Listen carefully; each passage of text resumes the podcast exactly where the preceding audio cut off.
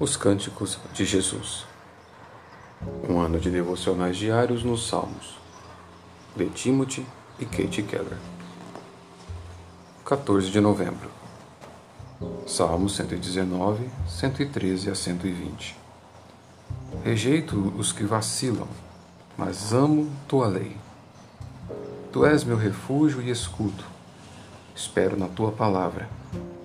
Longe de mim, malfeitores, para que eu guarde os mandamentos do meu Deus.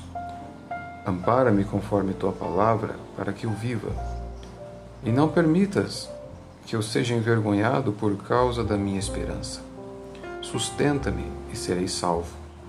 E sempre respeitarei teus decretos. Desprezas todos os que se desviam dos teus decretos, pois a astúcia deles é falsidade.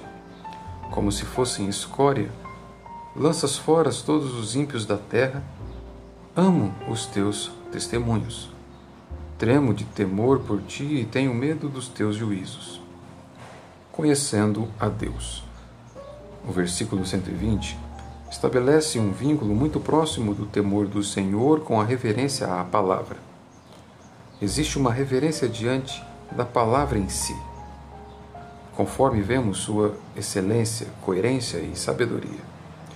Isso leva diretamente ao temor de Deus, à alegria e ao maravilhamento profundos e trepidantes que aumentam à medida que nos relacionamos com Ele, não como o imaginamos, mas como Ele de fato é. Como podemos ter certeza de que estamos nos encontrando com o Deus real e não com o Deus que desejamos que Ele seja? Só pela palavra. A Bíblia é o meio principal pelo qual Deus se apresenta a nós, de tal forma que podemos conhecê-lo e permanecer em um relacionamento fiel com Ele. Oração. Senhor, leva-me para as infinitudes e imensidões da tua palavra. Dá-me um forte senso de sua origem divina. Permite que ela me deixe sem fôlego como o amanhecer e o pôr do sol que me inunde o coração com sua beleza, como fazem as montanhas e o mar.